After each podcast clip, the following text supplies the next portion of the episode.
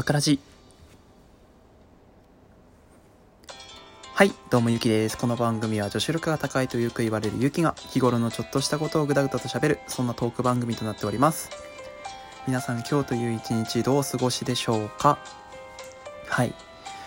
なんか、この頃ですね、気づいてしまったんですけど、こう、毎日ね、同じ料理ばっかり食べてるんですよ。気づいてしまったんですよね。なんかこの前、食べ物の話をしたグリーンスムーンシーの回で食べ物の話をしたんですけど毎日同じものばっかり食べてて俺飽きないなと思って。で考えてみたらこうずっとこの人生の中で同じものばっかり食べてる気がするんですよ。例えばあのー マック。マックに行ったらマクドナルドとかに行ったらもう毎回毎回あの照り焼きバーガーを頼むとか。ででも死ぬほど食べてるんだけど飽きないみたいなね。そういう料理とか皆さんありませんか？なんか俺がねそれ極端に多い気がしてこれなんか病気なんじゃないかなって 真面目に考えてた昨日の夜だったんですけど病気じゃないですね。ただ単にそういうものが多いってだけですね。はい。まあちょっと話は変わるんですけど。で、まあ、なんかそんな話をですねあの友達とぐだぐだ喋りながらあのスマブラをしてたんですけど。でスマブラをしながらですね友達が言ったんですよ。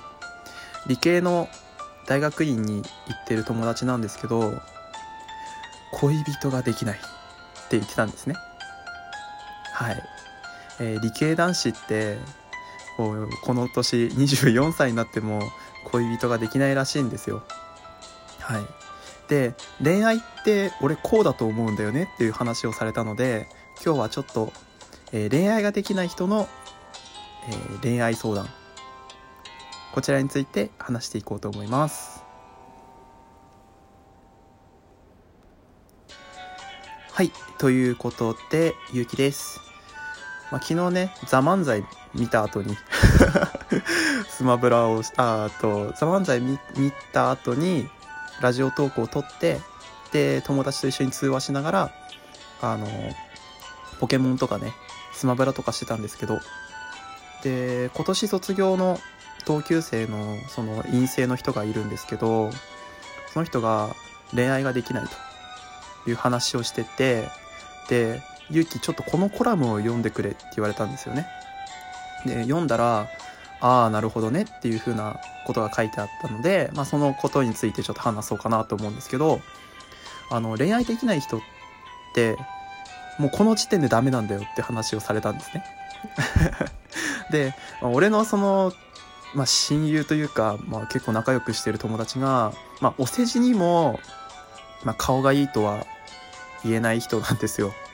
本当にあの自分でもネタにしてるぐらい本当に開き直ってメンタル最強の男なんですけどあのメンタル最強な男だししかもその気が利くすっげえいいやつなんですよ。それだけはちょっとあのフォローしてるんですけど もうね17年間ぐらい一緒にいるからもう、まあ、あの顔には見慣れてるんですけど最初見た人はびっくりしてまあ、その友達の顔の話はいいんだけど。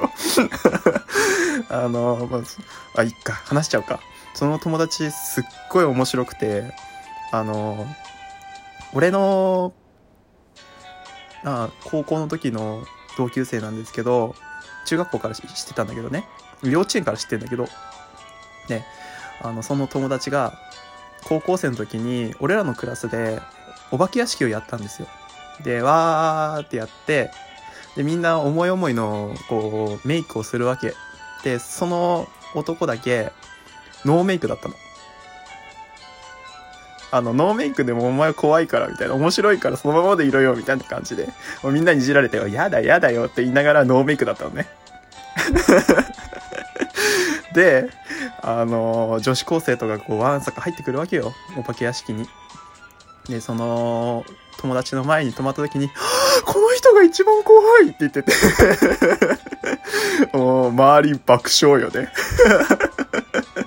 っていうぐらいの、ちょっとね、あのー世間とはかけ離れてるようなね、メンタルの強い男の子なんですけど、そいつが恋愛のコラムをね持ってきてくれて。で恋愛にはあのまあ魅力が必要だって話なんですよ。で、えー客観的な魅力が30%で主観的な魅力が70%でこれの合わせて80%以上の人80%その人に会えば付き合えるよっていう風なコラムなんですね。だから、まあ、内面をどれだけ鍛えても外面外見がね10%も相手に満たなかったら恋愛はできないんだって。だから俺たちはあの内面をね鍛えても無理って話だったんですよ。悲しいこと言うなよと。本当にすっごい中身がいいやつで俺よりも気が利いて本当にジェントルマンなんですよ。あの何気なく雨で雨雨の日にあ俺傘持ってきてねえなと思ったらいいよ貸すよとかいいやつ言うような すっごいいいやつなんですけど。すごいいいやつなんですけどあのねなかなかその素敵な内面を見てもらえないっていう風な話で。で恋愛にはもう一つ段階があってあのその客観的な魅力から入るんだよね。恋愛ってって。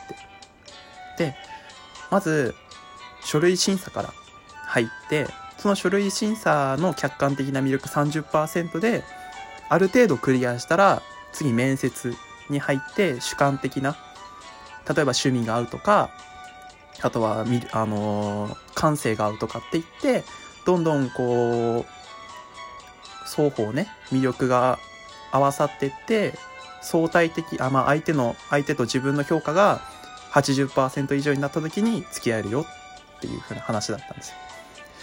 俺たち書類審査では弾かれてるじゃんって悲しくね？みたいな話をしてて。ああそうだなって。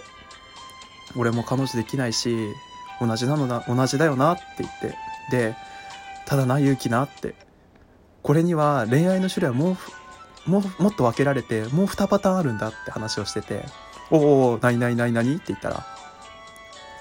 恋愛をする段階で書類審査がいらない場所があるって話をしてて「おおいいじゃんそれ」って言ってて「えどういうところ?」って言ったらサークルとか学校とか自然にいつも顔を合わせるようなところであれば書類審査はいらないんだって。おーじゃあ学校とかサークルであみたいな。理系の学校にさ女子いる？いないね。うん。あれお前の大学のその院生院のところってさ女子何人いるんだっけ？って。え400人中1人だけどみたいな。だから俺たち彼女できないんじゃね？なるほどね。みたいな 話をしてたので、もうできればね、いや、でも社会人になればできるよ。って話をしたんですけど、よくよく考えてみたら、俺の勤めてるところって、あの、パートのおばちゃん以外女子がいないんですよ。おや？書類審査必要だね。あれ？人生ハードモードじゃね？みたいな話をしてて。つらってなってるんですよ。逆に社会人になってからその書類審査がいらないようなそういうまあ大学のサークルみたいなのってどうやったら手に入るんだろうね？皆さんどうですか？俺マジで見当たらなくて。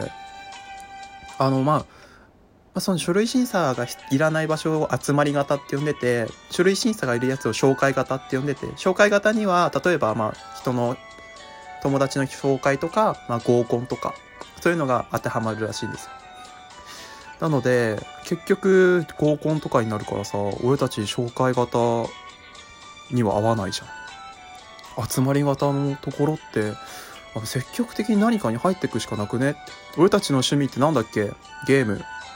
終わったっつって 悲しくなってるのでで趣味を探そうって言っておいいね趣味を探そう。で趣味でこうつながれるところがあればいいんじゃない？みたいな話をしてて。でじゃあ趣味を探そうって言ってこう趣味を探してたんだけど一向に見当たらないんですよね。いい趣味っていうのが。あ趣味を探すのがもう趣味になってるから。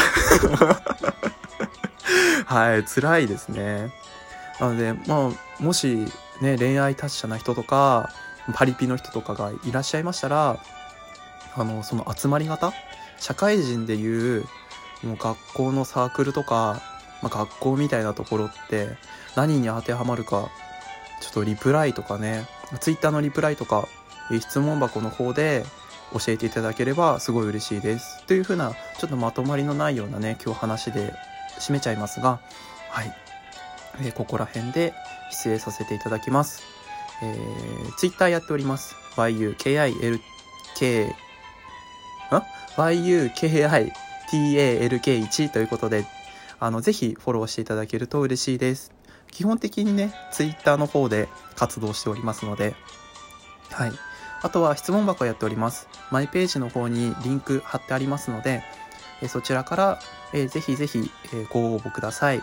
ご応募というかね、あの本当にこの話題はね、あのぜひ救ってくれる、もう差し、差し伸べてる、手を差し伸べてるので ぜひ救ってくださいって感じなので、助けてくださいっつって もう平井堅が流れてるから 助けてくださいってなってるので、ぜひね、あの、送ってくれればなと思います。またあの、勇気に語ってほしいお題とかありましたら、えー、質問箱の方に合わせてどうぞ。